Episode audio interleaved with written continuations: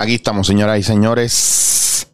En vivo. Mira, estoy bien happy. Me llegaron. Yo había mandado a mitad de pandemia. Hacho, yo creo que a mitad de pandemia, ¿no? Eso fue como para. Para casi finales de. Espérate, como para abril. Mandé a hacer unos cuchillos con este chamaco que se llama Ernie. Caribe Knife Works. Y miren, pagata. It, motherfuckers. ¿Y qué dice ahí? ¿Qué dice ahí? ¿Qué dice ahí? Chicha. Flap, aquí me llevo uno y dos. Es que los tengo, yo los uso, ¿verdad? Para cuidarlos. Los uso, los lavo y, los, y les pongo aceite. ¡Boom! Miren qué chulito. Ah, miren, y él hace. Eso, ah, mira, ya el mango también lo hizo él. No, no, el tipo está bien, bien cabrón. Caribe Knife Works. Miren esto. Miren esto de chulería. Caribe Knife Works. Chequenlo, búsquenlo en Instagram. Eh, no regaten, cabrones. Estos cuchillos no son baratos. Ay. Pero en verdad están cabrones. Están cabrones porque ustedes pueden. Ustedes los mandan a hacer y el tipo manda a buscar el metal. Él sabe lo que él tiene que hacer. Él tiene su horno en su casa que lo. O sea, heavy tipo es duro, o sea, es un blacksmith. El tipo hace cuchillos, espadas, machetes. El tipo brega con hierro, brega con madera. El tipo está cabrón. De verdad, búsquenlo. Caribe Knife Works. Se lo van a triviar bien duro. Si usted tiene los chavos para comprarse uno, hágalo. Pero cójalo con calma, espere, sea paciente. Porque el tipo tiene par de órdenes. O sea, yo tuve que esperar bastante por esos dos cuchillos y le pedí otro. Solo veré el otro en 10 años. Pero sabes que vale la pena. Porque de verdad, si usted puede apoyarlo de aquí, usted le hace un favor a la industria. Y si usted es de los que piensa ah, que aquí son unos odios reguleros y qué sé yo, mire, déjeme, decirle algo. Ese tipo coge el metal, lo funde. And he folds it. Clan, clan, clan, clan. Vea cómo se hace eso from scratch. Y tú me dices a mí si no están regalados esos cuchillos. Nada más te voy a decir eso. Porque hay gente que coge una placa de, de verdad, de stainless steel o de metal, la corta en la forma del cuchillo, le sacan filo, pum, te hizo un cuchillo. Pero este tipo no hace esa mierda. Tipo coge el bloque de, de, de o las placas de metal, las funde, las junta y le da cantazo hasta que le da la forma y después lija y va dándole vuelta y vuelta y vuelta hasta que hace el cuchillo. Y eso es tiempo y fuerza. No voy a decir más nada. Así, eso fue el episodio. Mira, vamos a hablar de la paciencia, señores. Pero más que la paciencia, después de las introyecciones o los introyectos, vienen eh, la proyección. Y creo que ha sido una de las cosas más difíciles para mí trabajar la proyección porque te obliga a buscar por qué nos sentimos como nos sentimos hacia ciertas personas, ciertas actitudes o ciertas cosas. Por ejemplo, yo puedo ir a donde una persona y decirle, me molesta de ti que seas tan gritón. Y la persona dice, diablo, yo no sabía que yo era tan gritón. Wow, qué fuerte. Por dar un ejemplo bien vago. Y tú dices, diablo, pero que esto, que esto lo dice mucha gente y yo creo que ustedes lo saben también y, se lo han metido en la cabeza de, ah, tú ves en las personas como tú eres porque son tus reflejos y un montón de cosas más. Pero nosotros no entendemos realmente lo que estamos diciendo ahí. Hay algo mucho más profundo que eso. Cuando tú le dices a una persona lo que te molesta de esa persona, si tú no piensas por qué se lo estás diciendo, si tú no identificas de dónde viene esa emoción, si tú no identificas de dónde viene esa incomodidad y ese malestar, tú no te vas a dar cuenta de que lo que tú le estás diciendo a esa persona tiene que ver no solamente con que tú seas eso, porque a lo mejor tú no eres eso, pero a lo mejor puedes estar dando con un malestar emocional que tú tienes de hace muchos años que no sabes que estás implantado ahí, que fue un, introyecto o que fue una situación heavy para ti, y tú no lo entiendes. Por ejemplo, voy a dar un ejemplo bien cabrón. En mi niñez y en mi temprana juventud, el alcohol y las drogas en general, ¿verdad? había el perico, había el pasto, habían las palis, había eh, el ácido, o sea, había un montón de cosas. Yo vi todo eso. Eh, lo único que yo he usado han sido algún alucinógeno como hongo y marihuana. Y ahora uso cannabis medicinal, God bless, eh, para mis dolores. Pero también hubo una época donde yo bebía con cojones de chamaquito. Con mis panas, nosotros cogíamos unas borracheras cabronas. Pero en mi entorno, los adultos alrededor mío bebían mucho y eran muy agresivos. Había mucha, mucha, mucha agresión. Yo crecí en medio de mucha hostilidad. Y yo tengo mucho problema con la gente que me levanta la voz. yo tengo mucho problema con la gente borrachona que no tiene control. Y ahora mismo en mi vida a mí, a mí me la montan porque yo no bebo o bebo bien poco.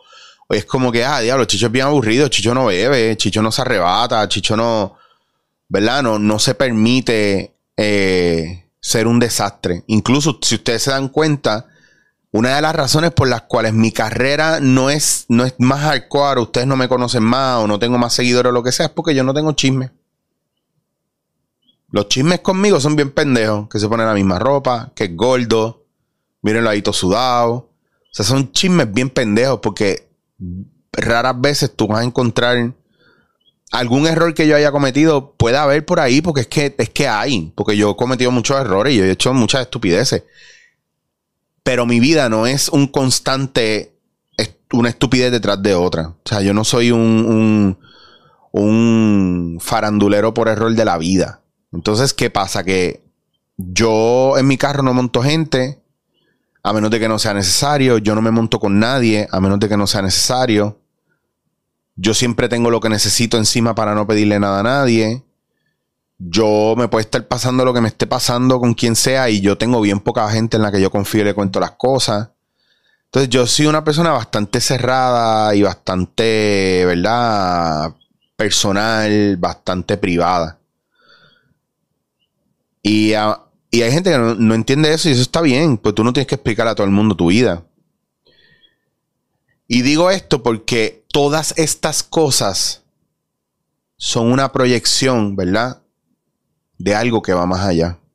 Hay gente que entra a un sitio, yo tengo amigos, por ejemplo, voy a dar un ejemplo, Aniel. Aniel es uno de mis panas dentro de los medios que yo quiero con cojones, un chamaco súper talentoso. Y ayer y, Aniel y yo somos tan opuestos a la hora de estar frente a cámara o en público, o al salir a exponernos, porque Aniel eh, es esto, pam, pam, pam, pam, pam, con una energía cabrona, pam, pam, pam, pam, todo el mundo tiene que ver que está ahí. El que no vea que Aniel está ahí, está el garete, porque Aniel es pam, pam, pam, pam, pam, pam, pam, pam, pam, pam, pam, todo el tiempo. Yo no. Yo soy todo lo contrario. Alguien levanta la voz y yo me escondo. Yo siempre he sido así. Hay gente que quieren que los vean y yo, que soy grande, hay veces que yo tengo una capacidad para esconderme, aún estando ahí, yo digo, nadie me ve y nadie me ve. Yo he hecho el ejercicio, yo he dicho, no quiero que nadie me vea. No quiero que nadie me vea. Y se han parado al lado mío y han dicho, ¿y Chicho dónde está? Y no me han visto. Y no es chiste, yo no se los di, no estoy jodiendo. Todas estas cosas son proyecciones cuando yo empiezo a mirar y a buscar por qué soy así y por qué soy tan privado, tan callado, por qué no bebo, por qué no me emborracho, por qué no me arrebato, por qué no hago lo que eras y estupideces, por qué no le, por no le falta respeto a la gente en la calle, por qué no me pongo a escribir mierda en las redes sociales de otros, por qué no busco cricales, por qué cuando, la, cuando mi carrera explota por lo que no es, yo me escondo. Porque es una proyección, ¿verdad? Todo eso alrededor mío es una proyección de todas las cosas que yo viví de chamaquito y de joven que ahora estoy empezando a sanar y entender. que cuando yo veo también mucha gente con unas actitudes negativas, no todo es un reflejo de mí, pero yo necesito entender y usted tiene que entender por qué eso le provoca lo que le provoca. Ah, me encojona que tú seas gritón y seas arrogante. Y no significa que, que tú seas arrogante. Pero a lo mejor significa que hay algo más allá dentro de la arrogancia de esa persona que te conecta con algo, con alguien que no es placentero, que te provocó algo negativo. Entonces, yo los quiero invitar a ustedes a que, a que hagan esa reflexión de dónde viene el miedo, de dónde viene la apatía, de dónde viene la rabia, la molestia.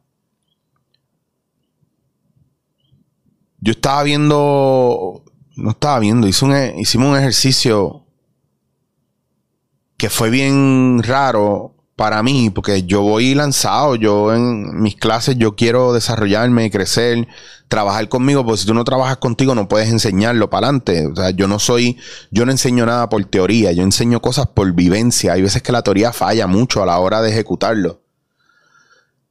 Y cuando lo ejecutas te das cuenta lo que tienes que modificar de la teoría para que funcione. Entonces, e, es una modificación constante y una de las cosas que me pasó es que nos tocó decirle a la persona, me molesta esto de ti. Tenías que escoger tres personas del grupo, sentarte al frente y decirle, me molesta X de ti. Y a mí me incomodó mucho el ejercicio y me empecé a reír, a hacer chistes con relación a eso, porque pues, soy así. Cuando me tocó hablar sobre cómo me sentí haciendo eso, en la primera etapa del ejercicio, hubo un momento donde dentro de las preguntas que hacían la profesora y todo esto, pues, llegamos a la conclusión de que yo estaba justificándome y evadiendo y tratando de no, de, me sentía que le estaba haciendo daño a la otra persona sin yo conocerla, diciéndole lo que, lo que me hacía sentir mal de ellos, lo que me molestaba de ellos. Que fue al azar también, porque fueron cosas bien pendejas, pero sí fueron significantes. Por ejemplo, le dije a uno, me molesta que, mira, mira qué cosa, que le hice una introducción a ustedes, ahora oigan, oigan las cosas que yo le dije a esta gente que me molestaban de ellos. Me molesta de ti, fulano, que no sé más de ti, que no te expresas más y que no te abres más. Y, y piché. Viene la otra muchacha, me molesta de ti que seas tan dura contigo mismo y no te des oportunidades. Y la otra persona fue, me molesta de ti que seas tan analítica. Mira eso. Y que yo les acabo de contar ahora. Y cuando me doy cuenta de eso, me empezamos a buscar y a buscar y a buscar, porque esto es así, esta, clase es así. Hay 15 personas, 10 personas ahí contigo, más, más los profesores. Y tú estás hablando de ti, tú te estás desnudando frente a la gente. Y empiezas a buscar y a buscar y a buscar y me di cuenta muchas veces de que yo a veces no, no, tampoco le digo a la gente más de lo que le debería decir. Porque el ejercicio terminó en el hecho de que no era lo que ellos reflejaban en mí o lo que yo sentía que se reflejaba en mí. Era porque yo estaba justificando lo que yo le estaba diciendo a ellos. Y porque yo estaba casi pidiéndoles disculpas y después elogiando lo que la, yo, yo, ya yo sé las cosas buenas que tienen y yo las empecé a sacar para evadir el tener que confrontar las negativas. Y de repente, digo, y perdónenme si me estoy eh, enredando demasiado y no, y no están entendiendo dónde estamos. Simplemente quiero que sepan que dentro de lo que fue una reflexión y una proyección, no fue lo que yo sentía de ellos directamente, fue la respuesta a lo que yo sentía por eso. ¿Qué yo hice? Empecé a evadir y empecé a, eh, a, elogiar a mis compañeros. Y se volvió una cuestión de, ah, ¿cuál es tu problema entonces directamente? Que tienes miedo a hacerlo sentir mal. ¿Por qué? Porque tienes miedo a qué. Y ahí tú te empiezas a dar cuenta que tú le tenemos miedo al rechazo. De chiquito yo recibí mucho buleo y mucho rechazo. Y de adolescente también, a mí me costó mucho trabajo estar donde yo estoy hoy. Me, costó mucho trabajo bregar conmigo primero. De chiquito no fue fácil para mí. Y yo sé que hay mucha gente que en su niñez no fue fácil para ellos. Y de repente estaba en un momento donde me bajaban las lágrimas porque estaba pensando en que le estaba teniendo pena al niño que se sentía rechazado dentro de mí. Y eso salió a florecer. Ese niño rechazado salió y se sentía mal. Y de repente, en vez de poner las cosas en su sitio y decir lo que hay que decir y buscar lo que hay que buscar, yo estaba tratando de evadirlo una y otra vez. Porque toda la vida me ha, tocado a mí ser el que se calle la boca y siga tirando para adelante. Porque nos entrenan a que hagamos eso, nos educan en eso. Entonces, cuando yo les hablo de mi canción favorita, y Paliachi de León Cavallo, eh, eh, que es mi ópera favorita, y la canción Vesti la Yuba, ponte el mameluco, ponte el traje. El tenor que está cantando esa canción, que está haciendo el personaje de Canio, está frente a su espejo, poniéndose la crema en la cara, preparándose para el espectáculo, después de saber que la mujer que amaba estaba con otro. Y la canción de lo que está hablando es de no importa la tristeza, la congoja, a nadie le importa que tú estés derrumbándote por dentro, ríe payaso y todos te aplaudirán. Eso es un introyecto. Ríe payaso y todos te aplaudirán. eso se quedó grabado en mi cabeza y algo que yo amaba porque me conectaba con mi papá, porque me conectaba con mi vida y mi historia en los medios, eh, en, la, en, la, nobleza de, de, romanticismo de ser un artista, un actor, un intérprete, que sube un escenario y lo da todo para que todo el mundo se divierte y la pase bien y, y borre la tristeza de su cabeza y reflexione y sea feliz de repente se destruía y se derrumbaba por dentro y en mi vida todo el mundo me ha visto como un pilar fuerte porque muy pocas veces me ven con problemas o muy pocas veces me ven quejándome, pero cuando, cuando me ven triste y quejándome no saben qué hacer conmigo. Porque es como, uh, espérate, este cabrón está triste, está deprimido. Diablo, está bien mal, me voy. Entonces de repente el, el apoyo que siempre yo doy no es, no es correspondido por la misma gente porque no lo pueden manejar. Pero yo no espero eso tampoco. Ese es el problema, que yo no espero que nadie me ayude. Yo siempre he tirado para adelante solo. Y no es para que usted me coja pena, porque no se trata de coger lástima. Estamos hablando, esto es un análisis. Usted ahora mismo es como las cartas de, del IRS. Usted no tiene, a veces te llega y te dice, usted no tiene que hacer nada. Esta carta es un aviso para que usted vea la situación. Pero no tiene que escribir, no tiene que llamar, no tiene que preocuparse. Hay veces, a mí, me, a mí a veces la gente me escribe, eh, yo brego bien cabrón con ellos, doy consejos y qué sé yo, y después pasan a un nivel donde se atreven a pedirme cosas que, que son bien fuertes. O sea, me han pedido chavo, me han pedido que les consiga una casa, me han pedido que les compre una nevera, me han pedido un carro, a mí me han pedido cosas locas, a mí me han pedido que, que, les consiga Ricky Martin, como si de verdad yo tengo acceso a toda esa gente y a todas esas cosas.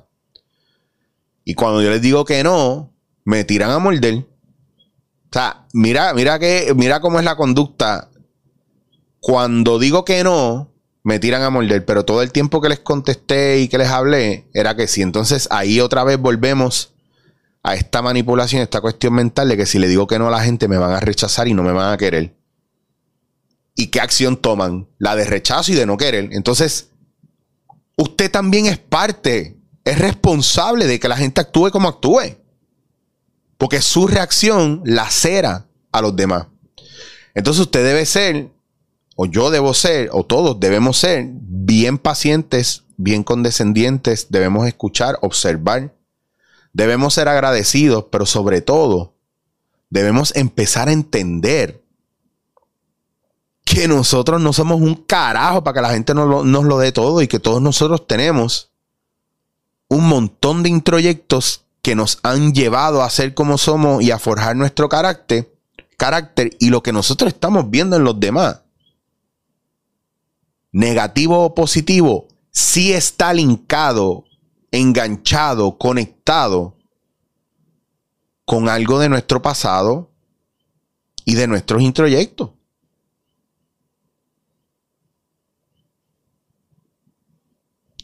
Por eso es que todo lo que hagamos tiene un grado de análisis profundo y no está ahí porque sí. Y cuando usted lo descubre y cuando usted lo busca y cuando usted va a, eso y hace las preguntas pertinentes, las difíciles de contestar, es ahí donde usted empieza a ganar libertad y va a llorar y se va a desilusionar y va a sufrir y se va a sentir perdido. Pero no le va a durar tanto. Porque después que usted lo llora y lo entiende, muere. Porque se transforma. Muere la, la idea vieja, la programación vieja. Y empieza a ver ese update, ese upgrade para mejorar, ¿verdad? El, ese procesador emocional. Así que no pierda la fe en usted. Tenga paciencia con usted. Y recuerde que todo lo que usted dice y hace, el día que usted se detenga a escuchar bien lo que está diciendo y haciendo, o ver lo que está haciendo, o sentir y preguntarse por qué, por qué esta persona me hace sentir esto, por qué esta acción me hace sentir esto, por qué esto que me dijo me hizo sentir esto. No necesariamente es que usted es eso. Pero a lo mejor hay algo ahí que sí tiene que ver con usted que usted tiene que trabajar. Está cabrón, la vida está cabrón.